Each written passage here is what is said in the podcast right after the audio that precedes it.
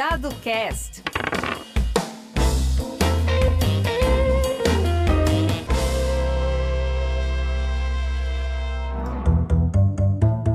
Olá, eu sou o Carlos Eduardo Manfredini Rappner e esse é o Dado Cast, um programa que incentiva o debate sobre a vida, o direito, a cultura e a sociedade. Sempre muito grato pelas manifestações de incentivo, muito obrigado.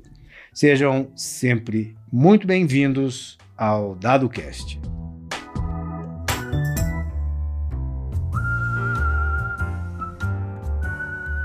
Hoje a conversa é sobre literatura inglesa, teatro, Shakespeare.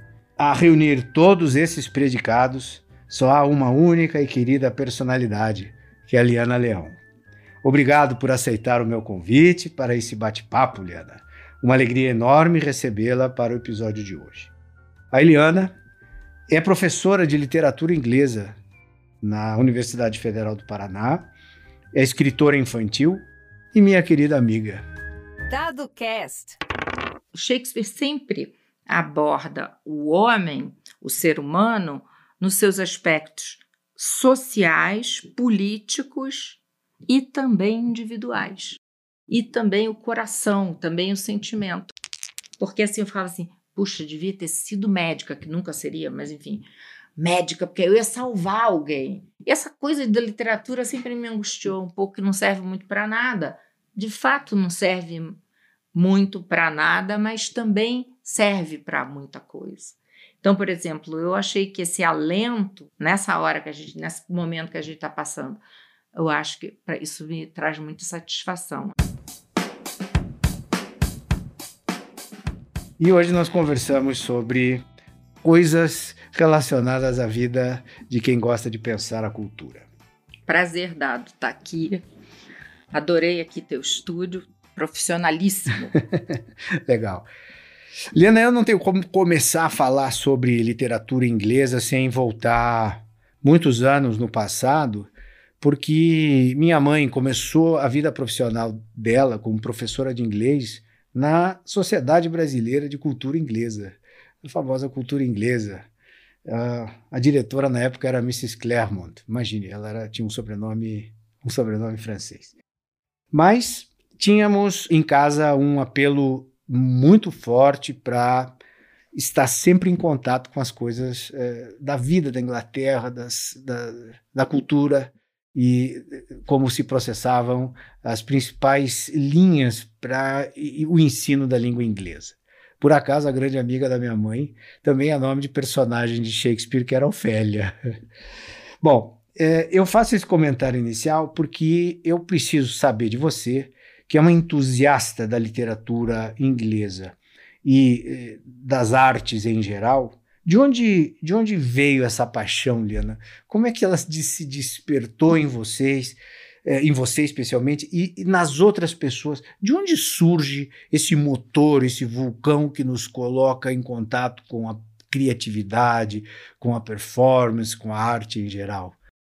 Bom, primeiro eu quero falar que quando eu cheguei aqui em Curitiba, há 32 anos atrás, eu fui parar no curso Liberty, da sua mãe e da Ofélia. As duas me deram primeira chance de trabalhar e a biblioteca do Liberty era ótima e tinha muita coisa de literatura, então é muito com muito carinho que eu lembro das duas, porque eu me sentia acolhida lá e, enfim, era um ambiente que não era só de ensinar inglês, mas era uma imersão na cultura. Elas, as duas tinham muito essa preocupação com ah, aspectos culturais, não apenas aspectos linguísticos, não apenas aprender a língua para se comunicar, mas aprender a se portar naquela cultura, ou americana, ou inglesa, ou o que fosse. Ter essa diferença, saber né, que em cada cultura uh, mudam, -se, mudam as regras de como se conduzir, como fazer o turn taking, né, tomar a palavra. Né, que no Brasil a gente, por exemplo, um atropela o outro falando, e é normal. Mas na Inglaterra, por exemplo, não se faz isso. Eles dão uma paradinha assim, meu Deus, tá, alguém está me atropelando, está falando, por, né? Então, Então, isso tudo é, era muito bacana lá no Liberty, que a gente vivia um ambiente cultural e não um cursinho de inglês só. Tinha um negócio de família que gostava daquela língua, da cultura, era muito bacana. Para mim foi muito importante. E daí você estava perguntando sobre como que eu despertei para isso. É que quando eu pensei assim, ah, vou entrar na universidade, o que, que eu vou estudar na universidade? Eu queria estudar na universidade, eu entrei na Federal do Rio de Janeiro, uma coisa que me valesse para sempre. Daí eu comecei a pensar, mas é, na verdade eu queria direito. Uhum. Mas meu pai, que tinha se formado em direito, dizia: Minha filha, isso é horrível, direito não, minha filha. Ele se formou e nunca exerceu. Tinha problema do latim, passar em latim, aquilo para ele foi um terror. Mas eu acho que eu teria me dado muito bem em direito. É, mas aí eu falei: não, eu quero uma coisa que seja assim fundamental. O direito é fundamental, né? Uma coisa que seja fundamental, que seja eterno, né? Uma disciplina que não mude tanto, porque é, é, um pouco o que a gente vive hoje, as coisas mudam tão rápido, deixam de valer, e, e eu acho que eu acertei nesse sentido, porque a literatura ela não muda tão rápido. Né? Se você pegar uma obra não precisa nem ser de Shakespeare, pode ser assim de Sófocles, ou Dante, ou enfim, qualquer obra, é, Dickens, ou. É, não posso falar Dickens, tem que falar Dickens, porque a Ofélia me corrigia. É, essas coisas ficam para o sempre, né? E é interessante, porque às vezes você, você agora com esse negócio de, de da gente gravar aula, da aula síncrona ou assíncrona, tem muita gente com resistência a gravar suas aulas. E eu nunca tive, porque, claro, a gente fica com medo de falar alguma coisa errada, mas não é isso. É porque a, a minha disciplina, o que eu falo hoje, vale amanhã e vale daqui a cinco anos e valia há dez anos atrás. E tem outras disciplinas que não são assim, né? Que as coisas mudam. Né? Você vai falar de alguma coisa tecnológica, em pouco tempo fica velho, né? Mas você, você fica ultrapassado. E eu acho que quem gosta de literatura e arte nunca fica ultrapassado. Então tem, tem uma coisa assim que é bacana nesse estudo. Eu acho que nesse sentido eu acertei. Ah, sem dúvida. E eu acho que a literatura te coloca em contato com a, a universalidade do pensamento humano e que toca praticamente todas as ciências. Na literatura, a medicina, a direito, a uh, relações de antropologia, de sociologia, e, e, tudo isso refletido na produção das pessoas, né? Eu acho é, que você isso... acertou. Não, mas isso aí que você falou, às vezes tem gente que fala, mas poxa, você está lendo, ainda está lendo a mesma peça é, eu estava lendo há uns anos, ainda estou, o Rei Lear. Mas você está lendo há quanto tempo essa peça?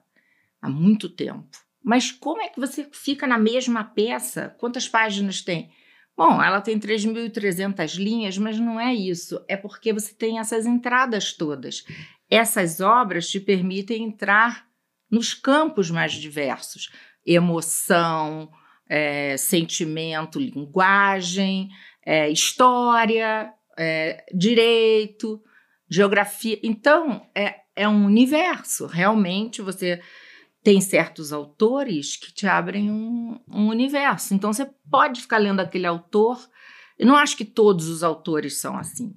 Eu acho que Shakespeare é assim. Eu acho que deve ter outros autores que são assim também. Eu acho que o Dickens é assim, né? Essa, essa galeria de personagens que o Dickens tem, a coisa de linguagem muito rica também. Então acho que tem que ter e também por estar é, longe da gente, permite que a gente faça viagens no tempo, né? É. Então não é, não é todo autor, mas eu acho que muitos autores, os clássicos, permitem isso. Tá, mas eu fico imaginando você, ao se dedicar à literatura inglesa, é, e se fizéssemos uma comparação com o relevo da, do planeta Terra, você, ao estudar Shakespeare, não há outra comparação, está diante do Everest, porque é a maior e a mais eh, festejada autoridade na dramaturgia de todos os tempos, não é? Então você está diante de um, de um monumento, está diante de, um, de uma de uma uma situação que, que te oferece desafios diários. Né? E, e era mais ou menos aí a pergunta que eu queria fazer para você. Você é reconhecida como uma das maiores, se não a maior autoridade brasileira em William Shakespeare. Isso tô E a gente sabe que ele é, ele é algo, na verdade, ele é reverenciado como um, um, escritor de peças, de peças de teatro. Ele também escreveu é, poesias, era um ator. E passa para a história como a grande personalidade da dramaturgia de todos os tempos. E aí a pergunta para a professora Liana, que é especializada em Shakespeare, como é que a gente estabelece essa ponte cronológica, essa ponte do tempo de 500 anos que torna aquilo que ele escreveu em 1500, no começo de 1600, tão atual e tão presente na vida que as pessoas, na vida de hoje, que as pessoas se dedicam a extrair lições e inspirações da obra de, de 500 anos atrás. Como é que funciona essa conversa histórica entre 1560 e, e 2020? A pergunta é ótima. E ela dá para a gente falar horas sobre isso, mas é, isso aí é uma perplexidade que a gente, que eu tenho também, né? Mas como que essa obra continua? Estou falando da obra como um todo, né? Mas a falar para a gente e quando você lê, relê e vê mais uma coisa, como é possível isso? Então, eu vou dar um exemplo pouco conhecido, para a gente sair das peças mais conhecidas, que são Romeu e Julieta, Hamlet, Macbeth, Lear, Otelo, Megera Domada, são as mais conhecidas. Vou dar uma, um exemplo de uma peça difícil para o brasileiro, que é uma peça histórica, que é o Ricardo II. Eu estou lendo o Ricardo II agora, há uns dois anos que eu estou lendo o Ricardo II, e outro dia eu estava pensando, mas o que, que é que essa peça tem para ela falar ao contemporâneo, né? ao Brasil, por exemplo? Bom, a peça é sobre um governante, um rei, que nasceu rei e que ele acha que ele é rei por direito divino, que era a ideia que vigorava na época, a ideia do é, bem exposta pelo Ernest Kontarovich. É, os dois corpos do rei expõe ali a teoria do direito divino, que o rei tem dois, duas existências. Uma existência, é jurídico isso até, uma existência como é, ser humano, físico, corpo físico, e outra existência como corpo imortal do cargo dele, que ungido por Deus, que representa uma, uma coisa que não morre. Então, isso está na fórmula. O rei morreu, vivo rei. Então, o rei nunca morre, a majestade. Então, o Ricardo II era esse tipo de rei, né? Ele se acreditava ungido e reinava por direito divino, né? ungido do, de Deus. E ele vai ser deposto. Ele vai ser obrigado a abdicar em favor do primo, Bom, eu acho que essa, o que, que a peça está falando para a gente hoje é uma reflexão muito profunda sobre poder, sobre como os governantes se conduzem, o que, que permite que o Ricardo II seja deposto. O que que permite é o seguinte: nos últimos dois anos da vida dele, principalmente, de 1398 a 1400, ele se conduz mal no governo, ele se cerca de bajuladores. Ele, essa, é isso que Shakespeare retrata exatamente. Ele começa a cobrar impostos exacerbados e ele comete um erro crasso, que é quando o tio dele morre, que é o John de Gaunt, que era o homem mais poderoso da Inglaterra, o primo está é, banido da Inglaterra pelo próprio Ricardo em um episódio anterior, e ele é, se apossa da herança do, do primo. Então, nesse ato, ele consegue que todos os outros nobres fiquem contra ele. E aí, isso permite com que ele seja deposto. os nobres ficam contra ele, o povo também, os súditos simples também ficam contra ele por causa dos impostos. Quer dizer, está no comportamento dele a deposição. Quer dizer, ele era rei por direito divino, porém, ele deixa de ter o apoio dos súditos e da nobreza. E aí ele é deposto, ele é forçado a ser deposto e, e acaba sendo morto. Então, isso aí eu acho que traz diretamente é, é, reflexões para a gente sobre é, quais são as obrigações de um governante, quais são os deveres. Os governantes só devem ter privilégios ou eles também têm deveres? E como que você equilibra privilégio e dever? E como que deve ser a relação do rei ou dos poderosos com aqueles que dão suporte ao seu governo e com os súditos em geral? Você pode desprezar a tua, vamos dizer, hoje em dia seria a tua base eleitoral, né? E que tipo de acordo, como é que você tem que se conduzir? E então eu acho que é, é por aí, entendeu? Eu acho que o Ricardo II, como outras peças, várias peças do Shakespeare, você pensa que ele está falando de uma coisa só, mas ele está falando, quase sempre ele está falando também de poder. Mesmo no Hamlet. Ah, o Hamlet é o herói introspectivo. Ok, ele é introspectivo, mas ali você está falando de usurpação, de é, um tio que assume um governo no lugar de um filho, um filho que acabou de perder o pai, uma mãe que se casa com o tio apressadamente, num casamento que seria considerado à época incesto. Então, Shakespeare sempre aborda o homem, o ser humano, nos seus aspectos sociais, políticos e também individuais. E também o coração, também o sentimento. Então, acho que é por isso. Por isso que ainda continua falando. Agora, como ele faz isso, não sei, né? Gostaria de também saber. Eu acho incrível, né? Se você é capaz de pegar tanta questão e colocar dizem que Shakespeare é um pensador político. Eu acho que é mesmo. Sabe, ele não é um filósofo sistemático. Você chegar, mas qual que é a teoria? Não, não tem uma teoria fechada sistemática. Mas com cada peça ele vai fazer perguntas, fazer a gente pensar de outras maneiras sobre o, o poder e sobre o comportamento do indivíduo e sobre as relações humanas. É isso que ele faz a gente pensar. Entendi. Legal.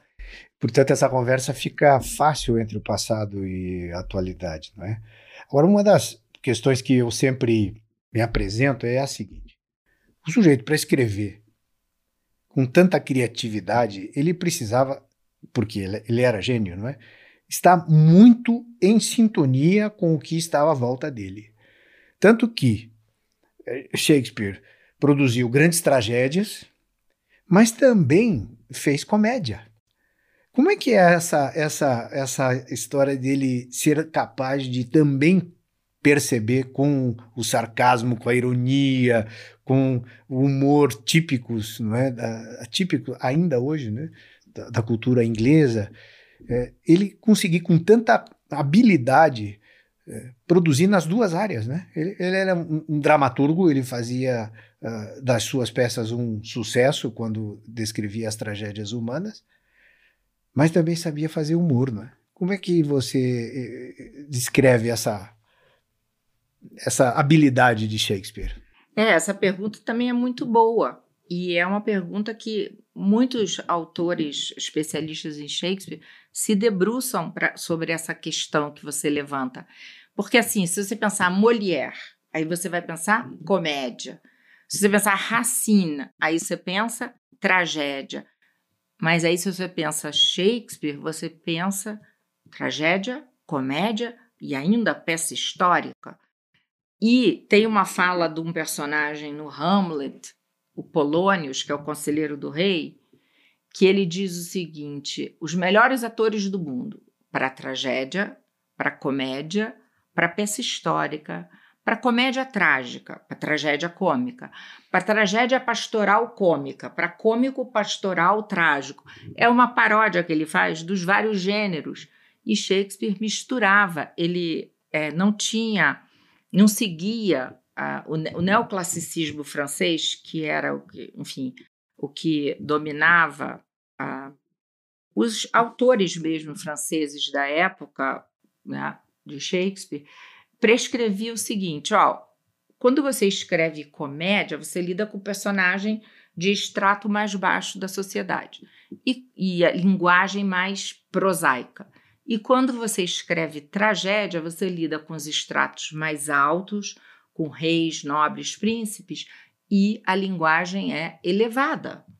Mas Shakespeare, vamos dizer assim, ele não aprendeu a lição dos neoclássicos franceses e ele misturava. Não só ele era versátil, é, escrevendo em vários gêneros, mas numa, numa mesma peça ele mistura o, o gênero, sabe? Então, por exemplo, assim, você pega o Hamlet, tem momentos cômicos. Você pega o Lear, tem momentos cômicos também. Então, o Hamlet, por exemplo, deixa eu lembrar um momento. Tem momentos cômicos, tem momentos satíricos. O Hamlet faz muita graça. Ele está de luto, ele é um príncipe enlutado pela morte do pai, porém, ele tem um, um olhar sagaz e, e, assim, ele tem um humor, um wit, que o inglês chama, né? Um modo de ver o mundo que é sagaz e engraçado. Então, por exemplo, no momento assim, auge da peça, quando o Hamlet, sem querer, mata o Polônios. Ele, o Polônios está escondido atrás de uma cortina e o Hamlet está conversando com a mãe. E a mãe fica um pouco nervosa, a rainha Gertrude, e acha que o Hamlet vai atacá-la. E o Polônios então grita: Socorro! Socorro! E o Hamlet acha que quem está atrás da cortina é o tio. E aí ele vai, sem pensar, sem abrir a cortina, e enfia uma faca e, e morre quem está ali atrás. Quando a, o corpo cai, não é o rei Cláudio, é o Polônios, que é o pai da mulher que o Hamlet amava. E o Hamlet tem uma reação ele vai conversando um pouco com a mãe, ele diz assim, uma hora ele diz assim, pois esse conselheiro, que é o Polônios, né, agora está muito quieto. Ele tá morto, pô, né? Aí depois, daí um pouquinho, o rei pergunta pro Hamlet, porque o Hamlet aí esconde o corpo do conselheiro. Pergunta pro Hamlet, Hamlet, onde está Polônios? Aí o Hamlet responde, numa ceia Aí o Cláudio sabe que o Polônio está morto, que o Hamlet escondeu. Diz assim, numa ceia? Aí o Hamlet diz, não onde ele come, mas onde é comido. Uma certa congregação de vermes políticos o está comendo. Aí vai, quer dizer, é um negócio extremamente sagaz, um humor, mas você fica assim, como é que o Hamlet que matou esse pobre conselheiro que era o pai da mulher que ele amava tem senso de humor, é, né, um humor negro, né? A gente não fala, não fala mais isso hoje em dia, mas enfim, um humor assim duro. E depois aí o rei pergunta ainda para ele, Hamlet, onde está Polônios? Aí o Hamlet diz, é, ele está não sei aonde, mas se ele não estiver lá, vai para o outro lugar, que é o inferno, você mesmo procurar, mandando o rei para o inferno. Quer dizer, é uma brincadeira com o rei, mas não é uma brincadeira sem. Tem uma seriedade ali, tem uma crítica muito grande aquela brincadeira. Então, isso é o Hamlet, né? Ele várias vezes é engraçado. É, no Lear é o bobo que faz a graça, não é o rei. Mas é, e Shakespeare misturava, porque ele não tá. Agora, você perguntou uma outra coisa interessante sobre a educação de Shakespeare, né? Ele só fez o que hoje equivaleria até o segundo grau, então ele não fez universidade. E uma das coisas que é da, da, daquela teoria que ficam dizendo, ah, o Shakespeare não escreveu sua obra, quem escreveu a obra foi a rainha Elizabeth, ou foi o Francis Bacon, filósofo, ou foi o conde de Oxford. É, por que, que fazem isso?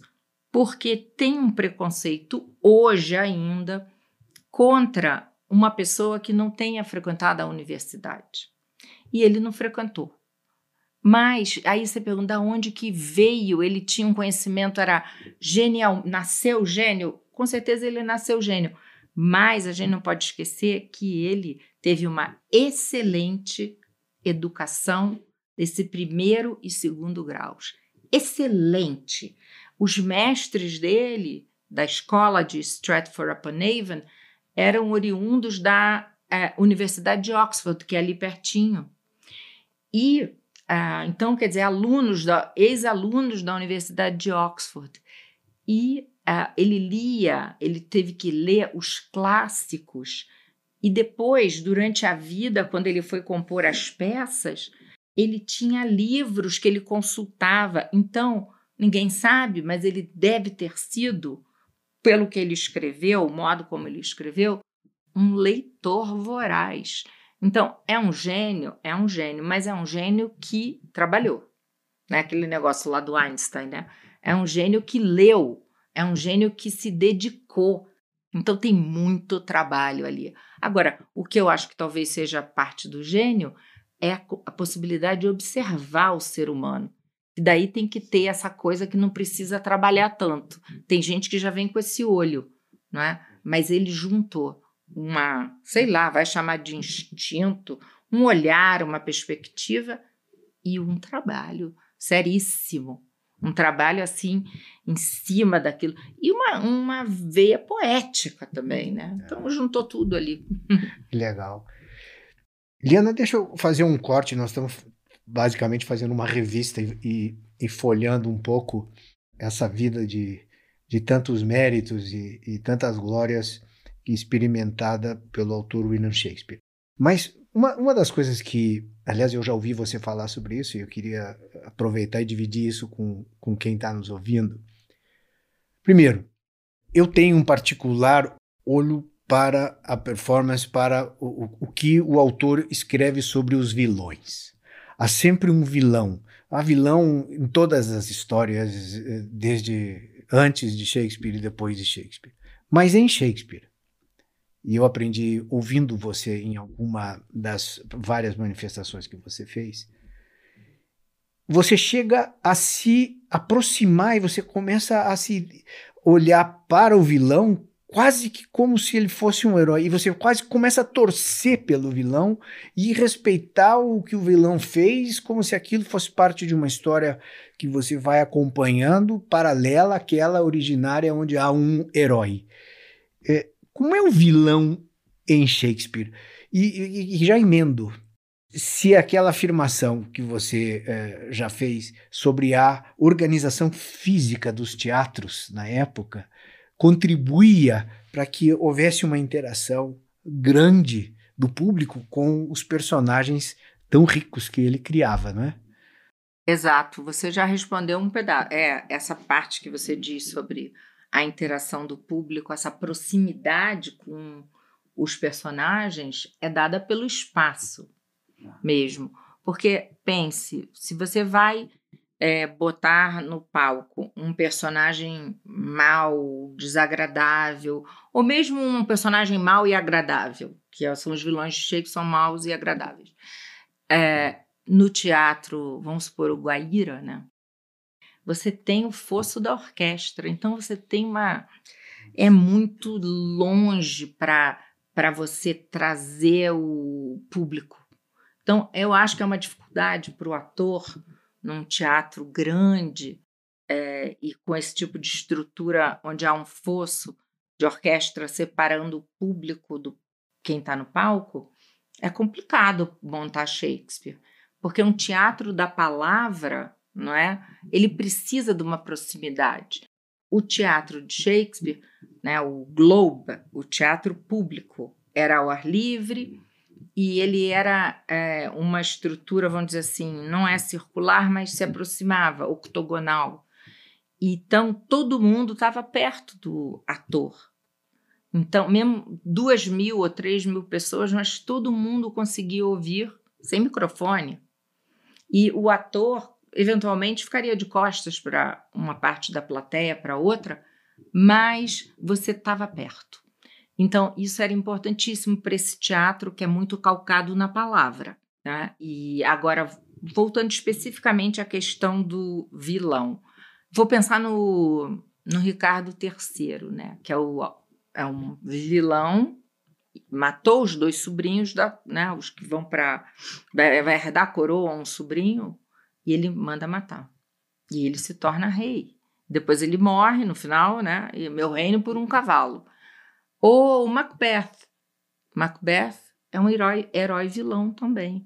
Então Shakespeare consegue transformar um fazer do vilão o herói da sua peça.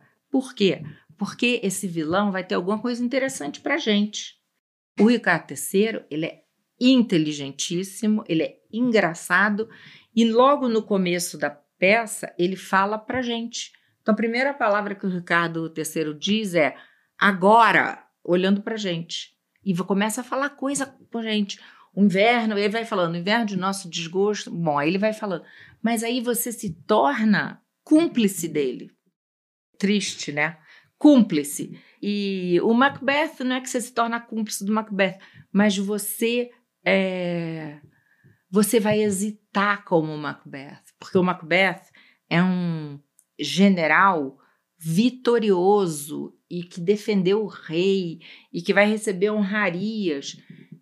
E quando o Macbeth fica em dúvida se mata ou não mata o rei, você já está totalmente tomado pela questão, até pela essa questão da proximidade. Você está totalmente tomado pelo dilema do Macbeth. Então, eu acho que é por aí é, os vilões são atraentes, porque eles são inteligentes, ou eles são engraçados, ou você está muito próximo deles, você se identifica com aquele vilão. E aí? Não tem aquele filme Meu, meu Malvado Favorito? É. Né? A gente, é. Mas no final ele é, ele é bonzinho, não é? Mas no caso dos, heró dos vilões de Shakespeare, não. Ah, você falou no Macbeth, é, é muito interessante a maneira como ele cria esses vilões, porque eu posso estar enganado, e obviamente a minha observação é de, de memória, mas não é, é, Macbeth que se vê inspirado por três bruxas e que é, resolvem incentivá-lo a matar o tio para tomar o, o, o, lugar dele e, e, se tornar o soberano? Sim, sim. Ele encontra três então, bruxas. As bruxas, as bruxas Imagine o, como ele constrói o, o, o, vilão, né? O vilão ele tem um vínculo com o oculto, com a... É, as bruxas seduzem, né? É, e, e, e você assistindo aquilo, imagine, imagino, né? Como eram aqueles teatros, você acaba se encantando com a história, não é? Você acaba, você usou, usou a palavra cúmplice, é bem acho a ideia que fica. A gente fica meio tomado por aquela situação e como é que eu saio daqui agora? É, agora, por exemplo, no no Otelo, o vilão é o Iago. E ele é mal do início, e a gente sabe que ele está fazendo maldade e ainda assim. A gente pode até odiar, mas a gente está interessado naquele vilão. Né? Aí você está interessado como é que ele vai manipular, como é que ele vai fazer o Otelo, que diz que não tem uma natureza ciumenta, ficar enlouquecido e matar a mulher. Então, eu acho que cada vilão ele vai construir de uma maneira com uma estratégia. Mas eles são todos vilões, é, não tem nenhum vilão burro, porque o vilão tem que ser inteligente, né? Senão ele não, não vai conseguir perpetrar o mal. O vilão tem que ser esperto, senão ele não sobrevive. Ele tem que enganar as pessoas.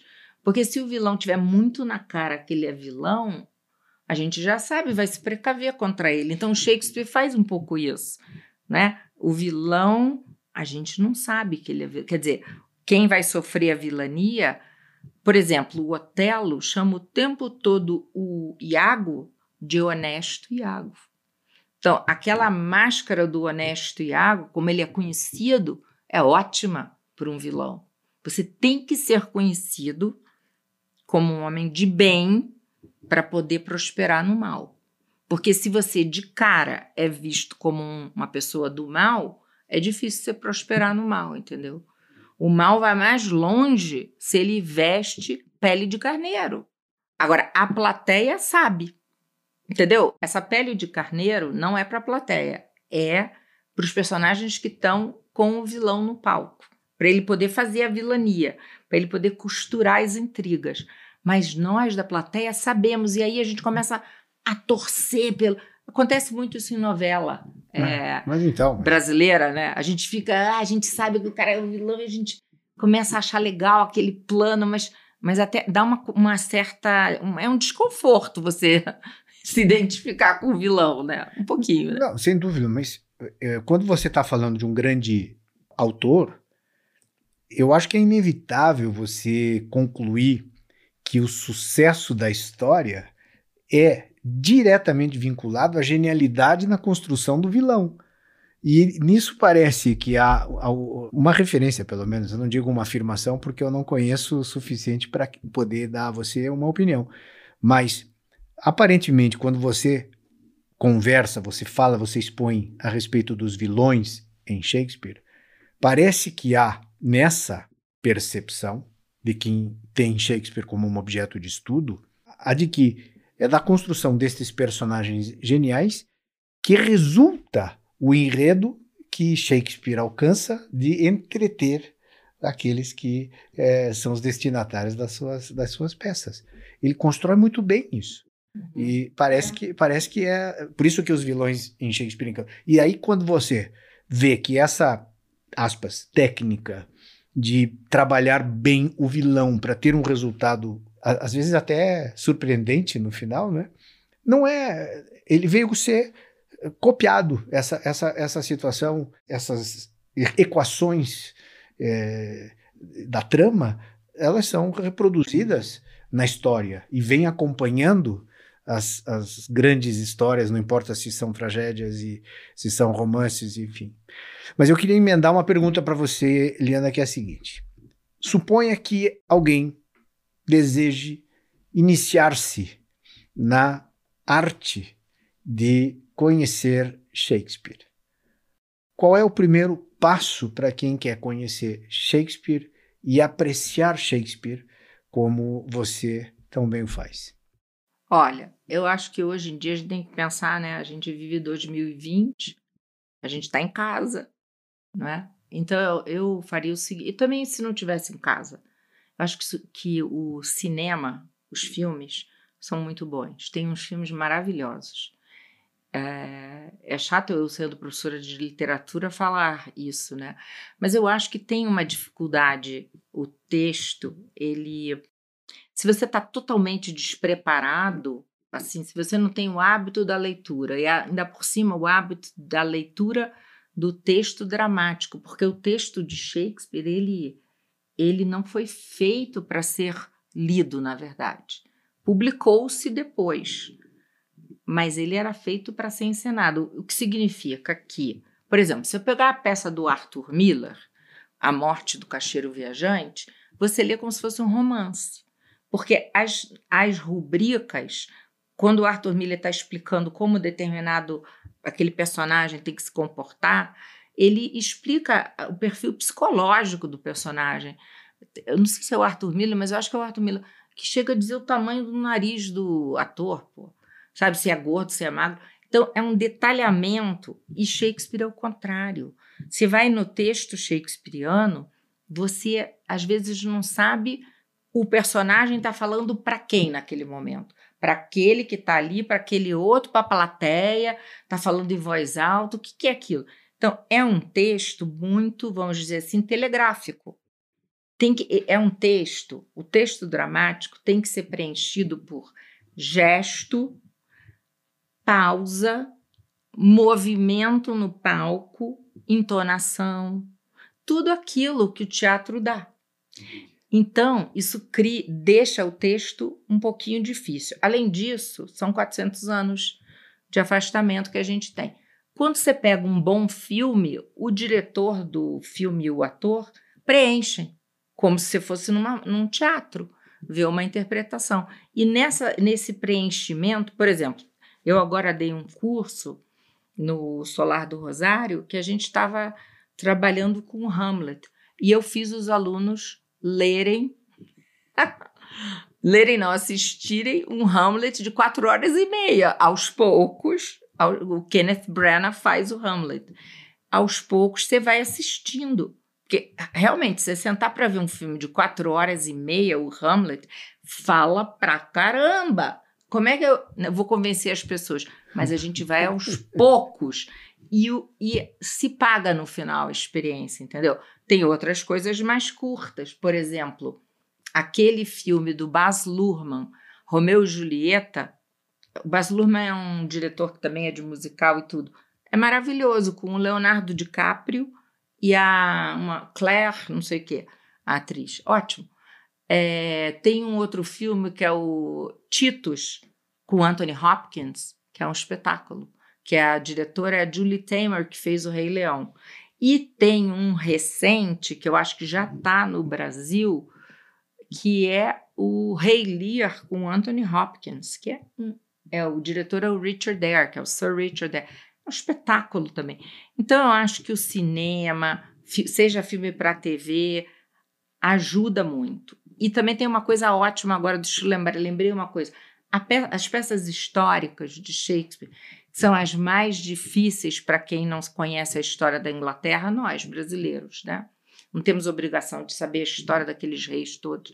Enfim, mas tem uma série que foi lançada há uns anos atrás e agora está na nossa, numa dessas televisões aí brasileiras que é se chama em inglês se chama The Hollow Crown, é, a coroa oca. Eu não sei como foi traduzido para o português, mas aí tem assim o Ricardo II com Ben Winshaw, depois tem o Henrique IV, parte 1 e 2 mas e o Ricardo III com Benedict Cumberbatch, mas é um espetáculo, é feita pela BBC para televisão e ainda bem que agora chegou no Brasil, porque na época eu tive que ver, enfim, arrumar alguém que me passasse o material. Então, eu acho que isso faz a gente se aproximar do, do universo de Shakespeare de uma maneira assim fácil mais fácil até do que ver os quatro horas e meia do, do Kenneth Branagh. Agora, se você me perguntar se tem um pouco de esforço cultural, era uma, uma coisa que a gente falava antigamente, esforço cultural. Eu acho que sim. Eu acho que se para ver o Hamlet sentar e ver quatro horas e meia, tem um pouco sim. Depois que você entra na. Agora, é um esforço que se paga, entendeu? Eu, eu não sei se as pessoas hoje em dia andam dispostas a fazer esforço, a não ser assim, correr, né, fazer na esteira. Esses esforços eu sei que as pessoas estão dispostas, mas eu acho que tem que fazer um esforcinho cultural. Entendeu? Eu acho que senão você eu acho que tem um problema que às vezes a gente achar que cultura é divertimento só. E às vezes não é, entendeu? Todo mundo que estuda sabe que pode ser não ser e depois volta a ser, entendeu? Então, num determinado momento, você está fazendo o tal do esforço cultural, né? Ah, eu estou tentando me concentrar, isso aqui é um negócio complexo, não estou. E depois volta a ser prazer. Então, essa dinâmica, isso me preocupa, porque eu acho que os jovens, às vezes, querem tudo só no prazer, né? No mastigado, né? Então, a única analogia que eu posso fazer é com a corrida, né? Que o pessoal fica correndo aí, que é uma droga correr, né? Mas andar, fazer ginástica, tudo isso é horrível. Mas as pessoas fazem e depois se sentem bem. E eu acho que o, o Shakespeare também. Às vezes você faz um, um esforcinho, mas a recompensa é uma saúde enorme mental. É uma, sabe, uma amplidão de horizontes que eu não sei se você a novela que você fica vendo lá aquela repetição, aquele negócio, eu não sei se aquilo depois vai te dar essa recompensa. Sabe, dá uma recompensa que você tem que falar com as outras pessoas. Também é uma boa recompensa da novela. Não sou contra a novela, eu acho que a novela é uma coisa legal, social, assim. Você acaba tendo o diálogo com pessoas que talvez você, você acaba criando um solo comum, entendeu? Mas eu acho que também ler Shakespeare e ler grandes autores, você cria um solo comum, mas só que às vezes é com pessoas que não estão exatamente ao teu redor.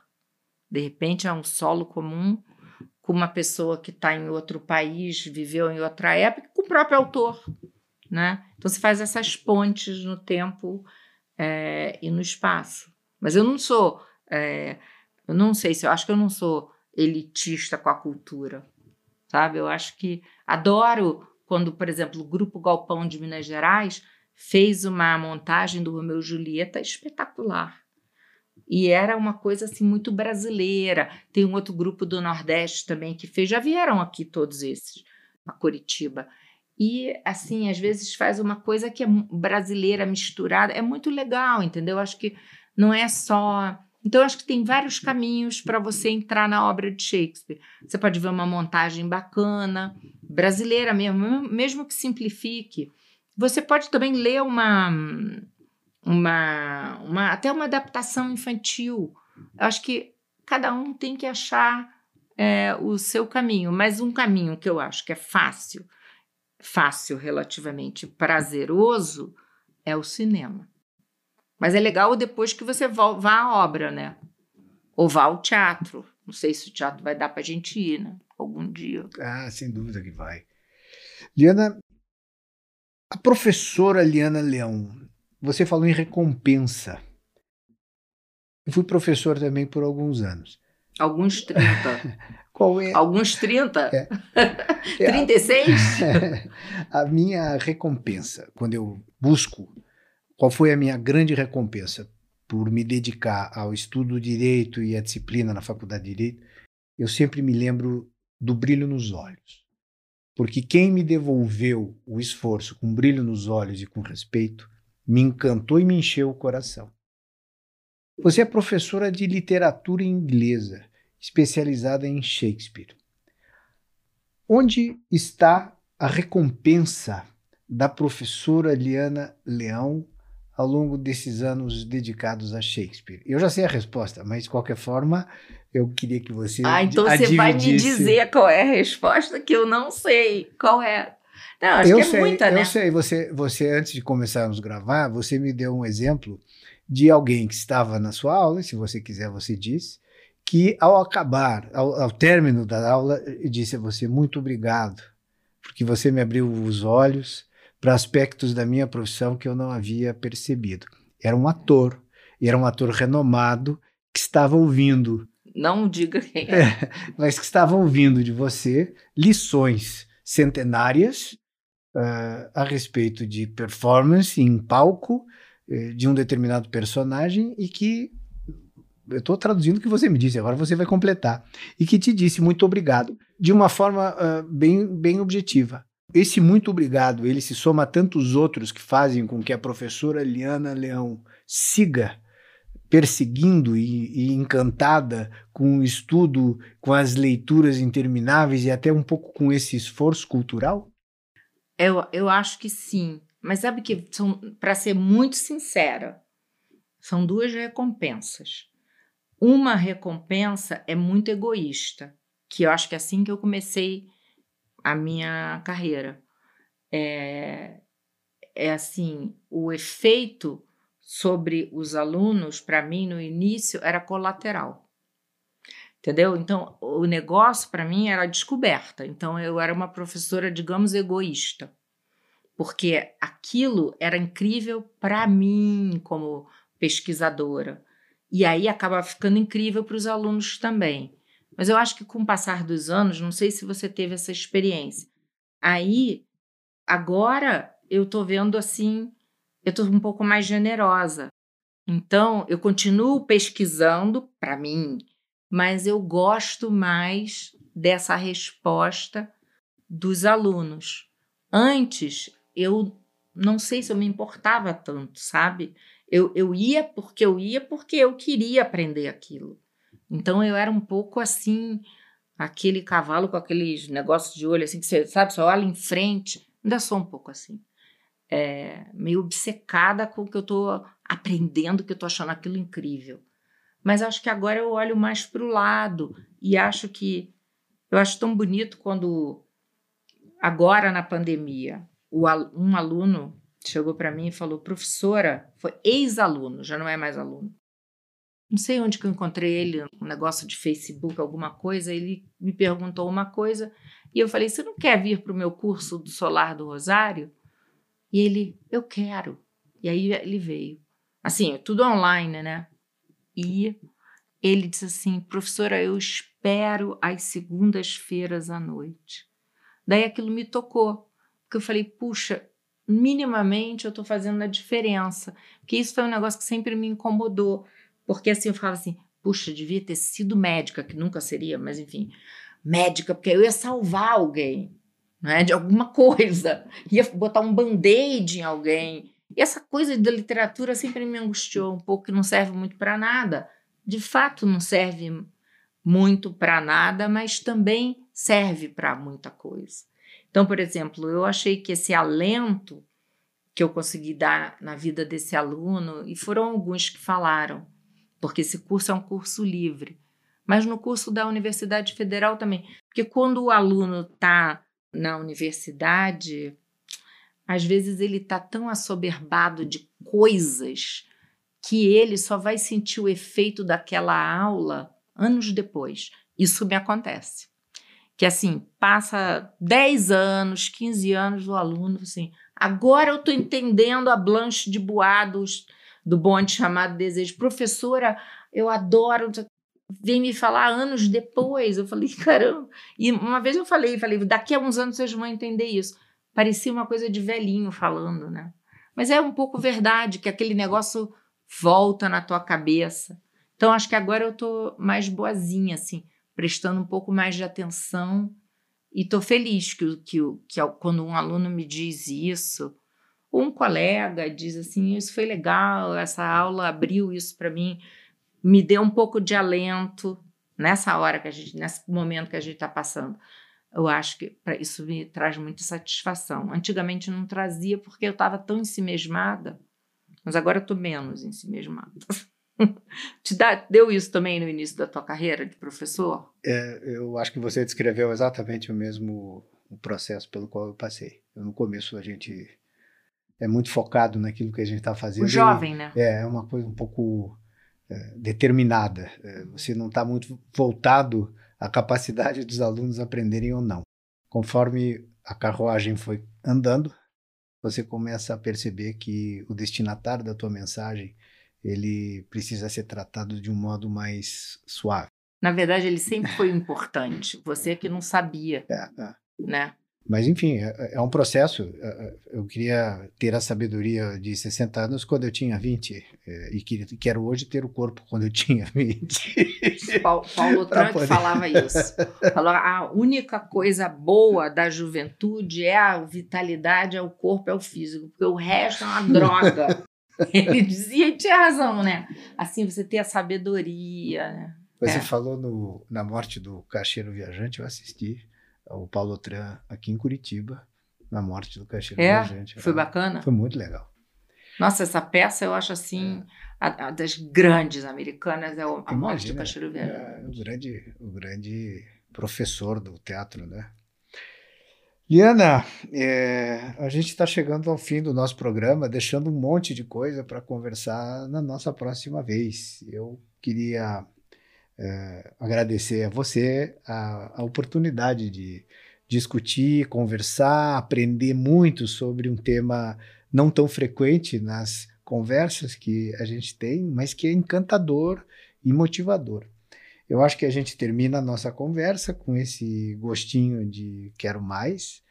Eu também sei da tua, do teu gosto pela literatura infantil, e eu sou também um apaixonado pela literatura infantil, e talvez nós tenhamos a chance de brevemente construir uma conversa sobre uh, como fazer histórias se tornarem fantásticas para as crianças, né?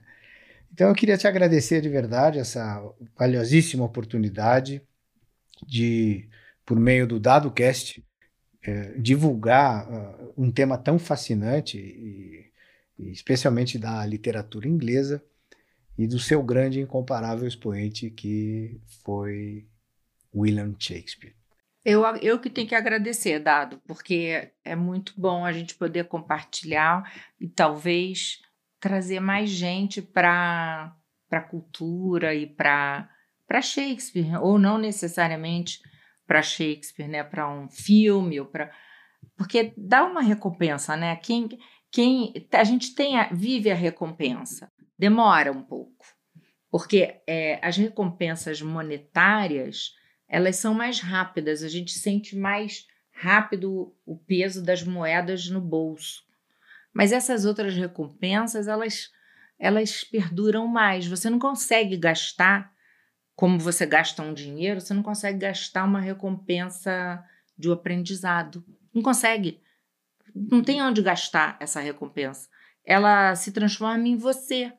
Então, eu acho que isso, isso que às vezes alguém fala, mas pô, você faz tudo isso e você faz de graça, cadê que você não quer ganhar dinheiro? Eu falei, não, claro que eu quero ganhar dinheiro.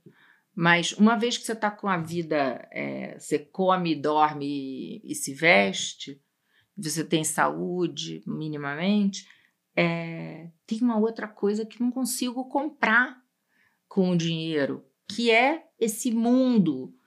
Graças a Deus que a gente não precisa de dinheiro para isso, né? Para viver no mundo dos livros, das ideias, mas você tem que ter o esforço, aquele esforço cultural, né? aquele esforcinho, e, e a recompensa é enorme e ninguém tira de você.